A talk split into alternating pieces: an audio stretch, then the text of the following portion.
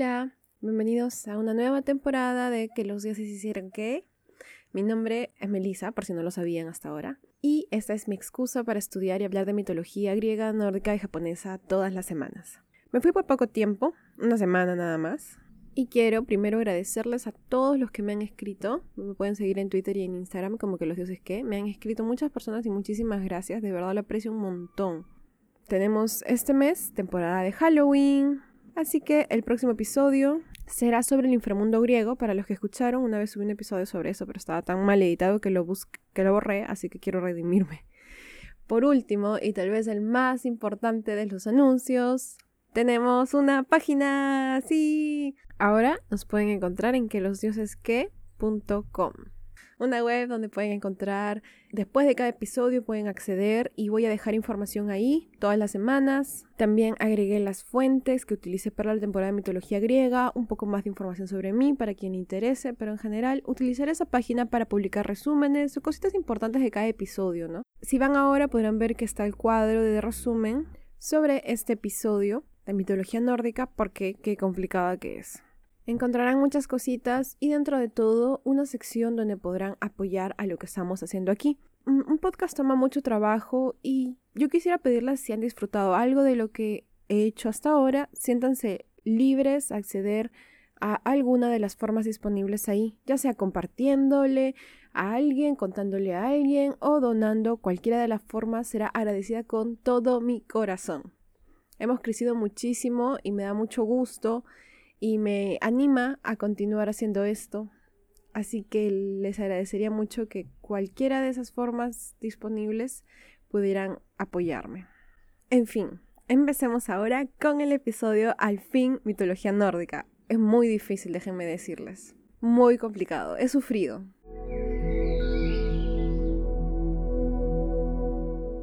Como siempre, tenemos que sentar las bases de esta, pues es todavía más confusa que la mitología griega, ya sea por sus nombres, que por si acaso me cuesta demasiado pronunciar, o tal vez porque estaba tan acostumbrada a la primera mitología que este nuevo mundo se me hace tan complicado. Desde ya quisiera pedir disculpas por algún nombre mal pronunciado, hago lo mejor que puedo, pero es muy difícil a veces y he tenido que grabar solo grabar el nombre lo tengo que hacer en tipo 5 tomas porque es muy complicado. Bueno, para empezar vamos a hablar de las unas características esenciales de lo que era la religiosidad nórdica. Como mencioné al inicio del episodio, todas las fuentes que estoy usando las pueden encontrar en la publicación respectiva del blog si quieren saber más o menos. Ya saben que es que los dioses que.com. Suena chistoso, pero bueno. Para empezar voy a utilizar a Historia de las Religiones de Carlos Cid y Manuel Riu. En él se habla cómo en general encontramos un fondo irracional, analógico en todas las mitologías. Ay, no me había dado cuenta. Bueno, este fondo irracional es muy difícil de comprender para el pensamiento actual y normal que tenemos ahora. Por eso es que tantas cosas nos parecen extrañas. Y bueno, eso sí lo he hablado antes, que tenemos que interpretar la mitología con el contexto en el que se desarrollaba, ¿no? De hecho, es un poco difícil hablar de ahora y criticar ciertas cosas que en ese tiempo eran normales, pero de, todas formas creo que hay que hacer el análisis, ¿no? Es lo que particularmente yo creo. La mitología nórdica en particular, dice, es acusada muy intensamente de esta irracionalidad, y es que la complejidad, la falta de lógica, la claridad y las contradicciones, todas estas cosas llegaban a lo caótico. Se dice que hasta el sexo queda tan indeterminado que ni de la misma Freya, que era la diosa del amor, se puede asegurar si era masculina o femenina. ¿Qué era lo que ocasionaba esto entonces? Muchas veces, continúa Carlos Cid, es por causas históricas, deformaciones sufridas de los mitos, una formulación incompleta, interferencias de pueblos, razas o superposición de ideologías. Tiene una cita muy interesante que resume más o menos esto y él dice, para nosotros, seguidores en el fondo del pensamiento griego, que siempre que pudo procuró racionalizar todo lo abstruso en el pensamiento lógico, la comprensión de la religión nórdica es extraordinariamente difícil, porque en el fondo siempre tendemos a compararla con la helénica. Los pueblos germánicos eran más primitivos, y no alcanzaron nunca el elevado desarrollo literario de griegos y romanos, lo que, unido a su predilección por lo oscuro, indeciso y fluente, explica la ausencia de esta tendencia crítica que frecuentemente surge en los comentarios griegos sobre la vida y significación de sus deidades. En cambio, Lo que sí podemos encontrar en esta mitología es un humor poderoso, a la vez festivo y trágico, cruel y alegre. Domina el horizonte poético y visionario del norte. Así tenemos que los nórdicos tenían un vasto sistema de intuiciones de carácter mágico referidos a la naturaleza. Los cuerpos celestes producían fuerte efecto sobre la imaginación, se divinizaban. Y sobre todo creo de lo que yo he podido recolectar, veo bastante una dualidad ¿no? entre el caos y el orden, entre la creación y la destrucción, es algo que llevan muy presente, porque incluso sus dioses eran no eran inmortales, todos los dioses eran mortales y tenían que comer unas manzanas de la, de la inmortalidad similares a las del Jardín de las Hespérides de la mitología griega. La idea del Ragnarok, que es la leyenda del fin del mundo, está muy presente en todo el tiempo y se menciona en, en, muchos mitos que no ni siquiera tienen que ver con el tema, es algo que solamente constantemente están recordando. Además, algo interesante en esta mitología es que con frecuencia la mujer comparte con el hombre la vida de navegación y de combates. Si por ejemplo las amazonas son en el panorama de los griegos una excepción que es interesante porque no, no la vemos ocurrir más allá de ellas, ¿no? Las amazonas son las únicas creo que mujeres guerreras de la mitología griega. Em, aquí las valquirias resultan para el hombre del norte una necesidad absoluta y un elemento de gran valía. Muy interesante eso. Bueno, tomando en cuenta todo lo mencionado, vamos a empezar con lo primordial, que va a ser en qué estaba basada esta mitología.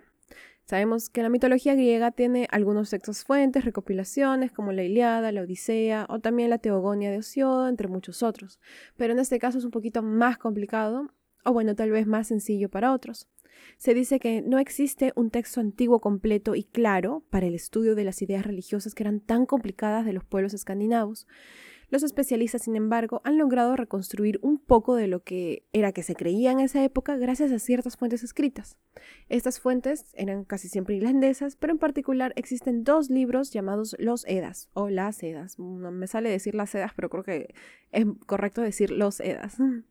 La más antigua de estas será la que le pertenece, según algunos dicen, a Saemund Sigfusson, que era un rey noruego que reinó en Islandia desde 1055 hasta 1132.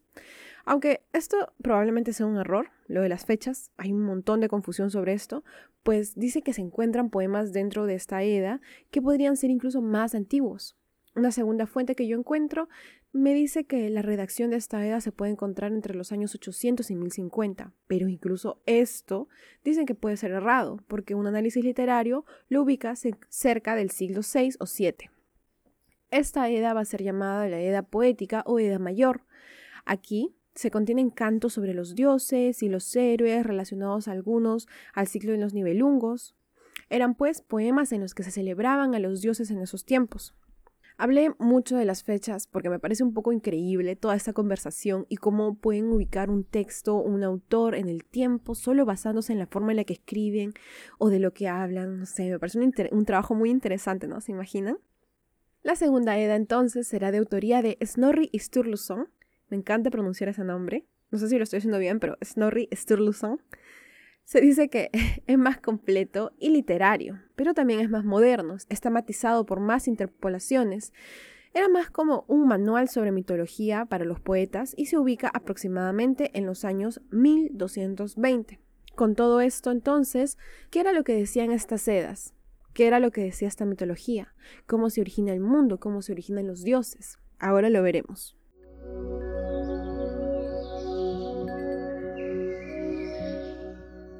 La mitología nórdica contaba que al comienzo de todo no había nada. La Edda narra. No había ni arena, ni mar, ni olas refrescantes. La tierra no existía, ni el cielo sublime. Solo existía el Ginnungagap. El Ginnungagap ahora era un abismo profundo, la nada absoluta. Ningún ojo alcanzaba a ver algo, cubierto de una constante penumbra. Lo único que existía ahí eran dos extremos opuestos. Y aquí es donde empezamos a las referencias de Juego de Tronos, y es que la serie tiene un montón de cosas basadas en la mitología nórdica. La primera, a un extremo del Ginnungagap había un mundo completamente helado, era norte, y era hielo puro, solo había ventisca helada. Este sería llamado Niflheim. Pero al otro extremo había algo totalmente opuesto, un calor tórrido y excruciante, una región al sur llamada Muspelheim. Con el tiempo, de este choque de temperaturas empezaron a ocurrir un par de cosas. El hielo de Niflheim empezó a ceder al calor de Muspelheim y gradualmente se fue derritiendo. Solo un poco, solo lo suficiente para que los ríos, que eran llamados Elivagar, empezaran a fluir lejos de su lugar de origen, que era el manantial ubicado en Niflheim, era llamado el manantial Bergelmer.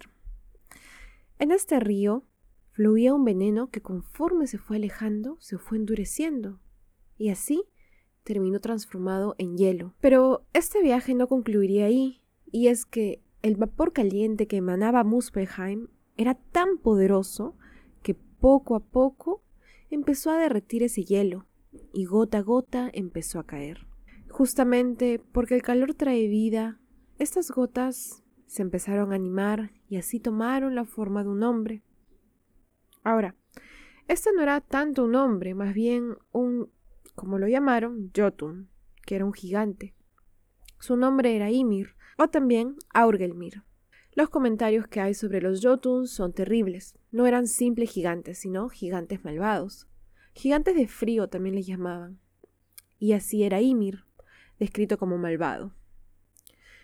Ahora, Ymir tenía que alimentarse de algo, y es que en ese tiempo también surgió una, atentos, una vaca. Esta vaca se llamó Audumla, y de ella Ymir bebía sustancia para mantenerse con vida. A partir de aquí, todo se pone más raro y complicado. Solo existen hasta el momento el gigante Ymir y la vaca Audumla, pero en la noche, cuando Ymir dormía, empieza a sudar. De su axila nace un hombre y una mujer, pero no eran realmente humanos. Del sudor de uno de sus pies nacería otro hijo, de quien descenderían todos los gigantes del frío. Por su parte, la vaca Udumla, para poder sobrevivir, se alimentaba lamiendo unas rocas de sal. Se dice que el primer día que lamió, salió de ahí una cabellera de hombre.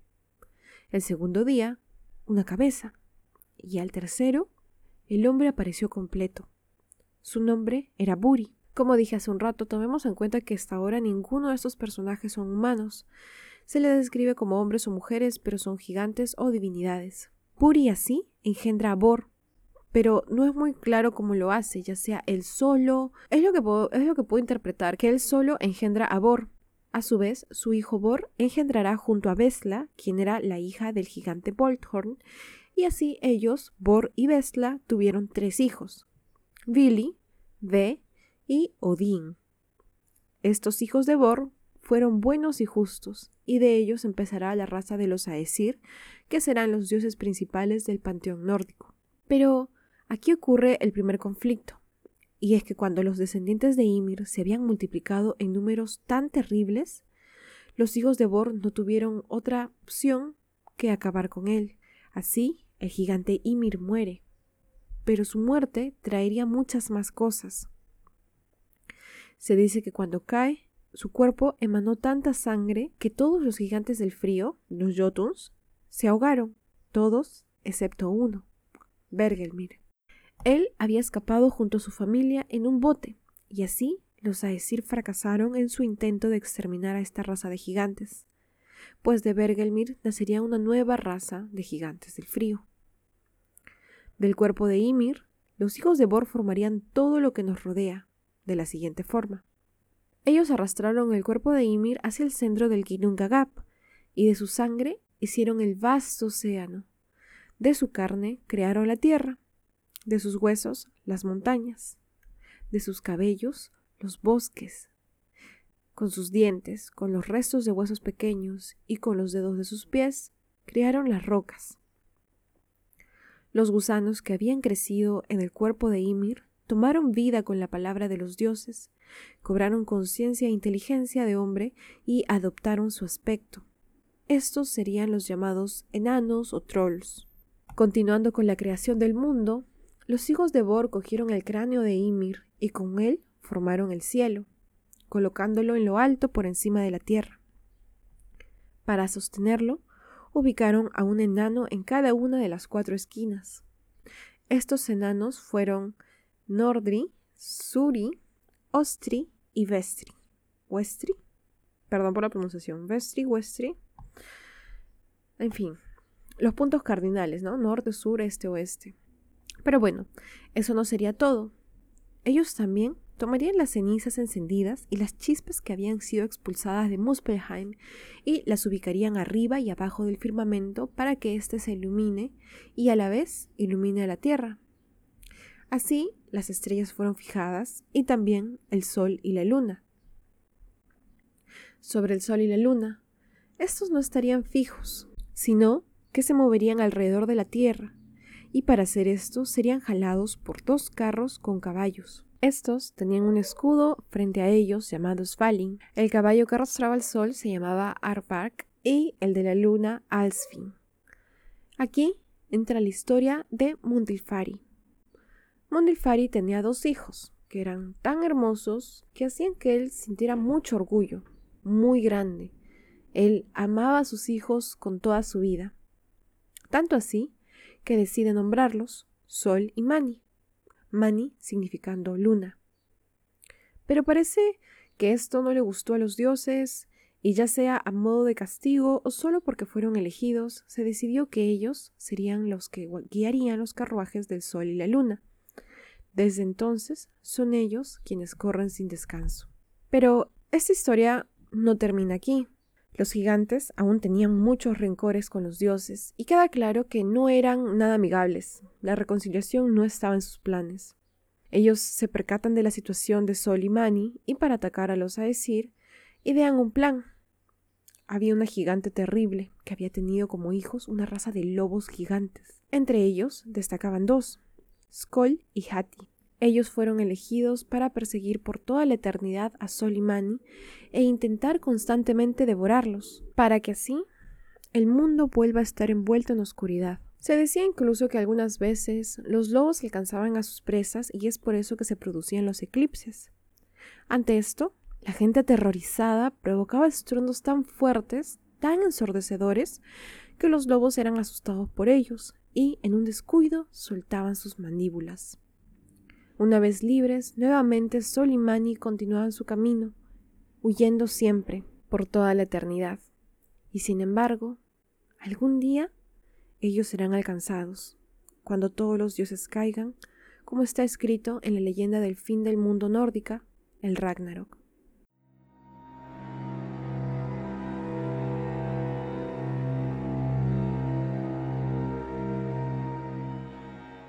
Bueno, los dioses se han percatado de que no será fácil habitar en este mundo y mucho menos están desprotegidos. Así, ellos toman las cejas de Ymir y con ellas crean una fortaleza que los defenderá. Esta fortaleza y todo lo que tenía dentro tendrá el nombre de Midgar. Pero no nos confundamos, pues Midgar no es el lugar donde habitan los dioses. La tierra que fue creada con el cuerpo de Ymir es la que tendrá ese nombre y será donde habitarán los hombres, es decir, los seres humanos. Y aquí nos adentramos a la siguiente parte de la historia, y es cómo estaba organizado este universo. En la mitología griega hemos visto que básicamente existen tres mundos, tres partes. La tierra, donde habitan los seres humanos, el inframundo y el cielo, donde habitan los dioses, los cuales pueden bajar cuando deseen. Aquí es distinto, pues no existirá un mundo, ni tres, sino nueve mundos. Además, este universo no es sino un enorme árbol el cual carga a estos mundos en sus ramas. El árbol tendrá el nombre de Yggdrasil o árbol del universo. Sus raíces se expandirán hasta las partes más profundas de Niflheim y llegarían alto, altísimo, tanto como Asgard, que era la morada de los dioses. Pero expliquemos esto con más calma. Antes de hablar de esto, mencionaremos que hasta ahora hemos visto a dos o tres diferentes clases de seres que habitaban aquí. Los dioses, que eran los Aesir, los gigantes o Jotun y los enanos. En ese momento, los Aesir crecieron mucho más, pues Odín tuvo muchos hijos. Pero aparte de ellos existían más criaturas. Bueno, de los hijos de Odín hablaremos más adelante. Aparte de ellos, como decía, estaban más criaturas. Primero, por ejemplo, los Vanir, que eran divinidades de la naturaleza. Los elfos, pero estos elfos no eran solamente uno, una especie, sino que eran divididos en dos categorías. Unos eran los elfos de luz y los otros los elfos oscuros, unos buenos y otros malvados. Pero volviendo a Yggdrasil, podemos saber explicar cómo encapsulaba a todas estas criaturas en sus ramas, y es que los nueve mundos se encontraban conectados por este árbol. Sus raíces eran tres, y una llegaba hacia los cielos, donde estaban los Aesir. La segunda llegaba hacia el mundo donde habitaban los gigantes, es decir, Jotunheim. Y la tercera hasta Niflheim. Pero como todo en la vida, y creo que es una, una, idea muy que se repite bastante en la mitología nórdica, la idea de el caos versus el orden y cómo los dos tienen que coexistir en este mundo. Eh, Yggdrasil no era un árbol que convivía en paz, no, sus nueve mundos no convivían en paz, sino que aparte tenían criaturas que constantemente trabajaban para ya sea derribarlo o para cuidarlo, ¿no? Como las dos fuerzas opuestas nuevamente. Existía una serpiente llamada Nidhogg, quien junto a toda su raza de reptiles tenía como fin tumbar el árbol, y entonces ellas roían constantemente las raíces. Otros dicen de que Nidhogg no era una serpiente, pero lo reescriben como una, un dragón, dragón serpiente tal vez sería.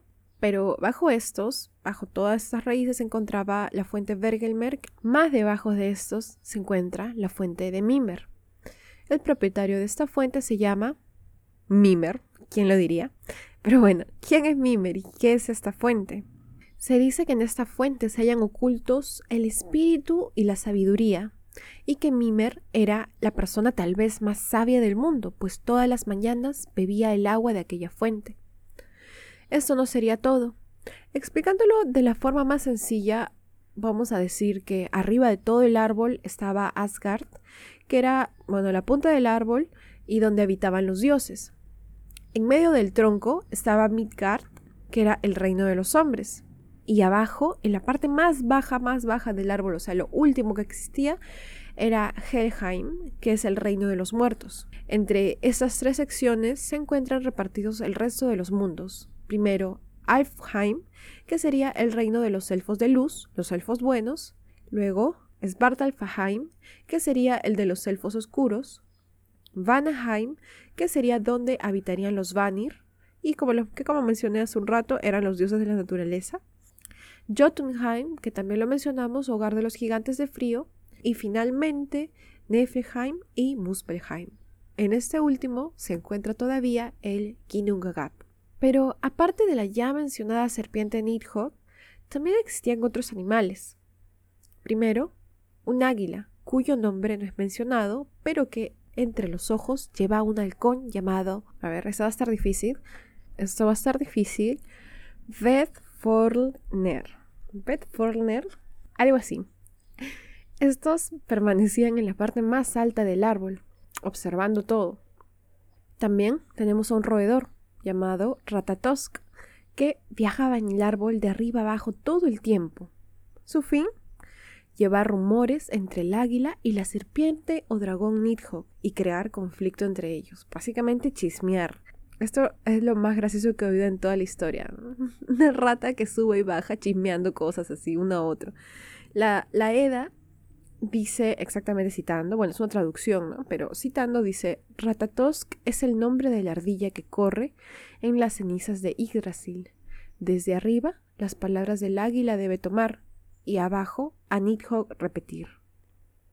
Pero con tantas criaturas en contra de este árbol, tenía que existir algunas que estén a cargo de su protección, y estas son las Nornas, ellas viven bajo las raíces de Yggdrasil y ahí se encargan de tejer los tapices de los destinos y a cuidar al árbol, regando sus raíces con el agua y arcilla provenientes del pozo de Urd para que éste no pierda su verdor ni se pudra. Ahora, menciona que tejían los tapices del destino, y es que el destino de los dioses y los seres estaba ya preescrito y las nornas eran las encargadas de entrelazar las vidas de las personas, que eran representadas cada una por un hilo, en su telar. La longitud de este hilo será la duración de la vida de esta persona. Muy similar a lo que sucedía en la mitología griega con las moiras o, como eran llamadas por los romanos, parcas. Eran tres moiras o parcas y una se encargaba de empezar el hilo, la otra decidía cuánto duraría y la tercera lo cortaría. Las nornas igualmente eran tres. Urt, que significaba lo que ha ocurrido, el destino. Eh, Verdandi, que era lo que ocurre ahora. Y Skuld, que era lo que debería suceder o es necesario que ocurra. Además de esto, a Skuld también se le veía cumpliendo el rol de Valkyria y las Valkyrias es un tema que de verdad me interesa bastante. Quiero estudiarlo porque se nota muy, muy, muy, muy este, me parece un, concepto, una noción muy fascinante. Para concluir con el tema de Yggdrasil, voy a citar a la vieja Eda en el verso que habla de Yggdrasil. Ella dice, el árbol Yggdrasil lleva una carga más pesada de la que pueden imaginar los hombres. Arriba le muerden los potros, en sus flancos lo pudre la edad. Nidhogg lo roe por debajo. Hay más serpientes acostadas bajo el fresno Yggdrasil de las que creen los tontos. Goin y Moin, los hijos de Graf Wintner, Grabak y Graf Polut, Ofner y Svafner.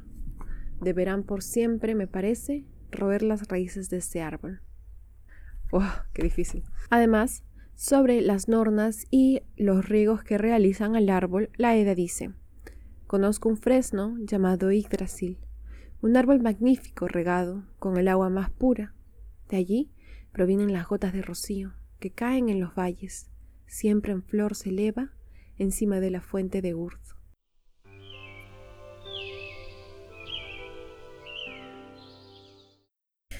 Y bueno, finalmente hasta aquí llega el episodio de hoy. Hemos visto las bases de lo que es la mitología nórdica y vamos a empezar a ver a sus dioses, sus leyendas, sus héroes. Hay muchas sagas, por ejemplo, El Señor de los Anillos está basado en ciertas eh, novelas que son relacionadas a la mitología nórdica, igual que Juego de Tronos. Hay un montón. Los caminantes blancos, por ejemplo, son criaturas de la mitología nórdica. El invierno largo es el Ragnarok. En el Ragnarok ocurre esto de que dirá que será que aparecerá un invierno tan largo, tan crudo, tan frío, tan devastador, em, que durará mucho tiempo, año tras tres años, creo que dice la leyenda. Bueno, similar a lo que siempre decían en Juego de Tronos, ¿no? Y ahí vamos a ver seguramente muchas más series han sido basadas en esta mitología. Espero que les haya gustado. Como ya saben, me pueden encontrar en quelosdiosesque.com. También en Twitter e Instagram como que los dioses que. Gracias por escribirme, gracias por escuchar y nos vemos la próxima semana. Chao.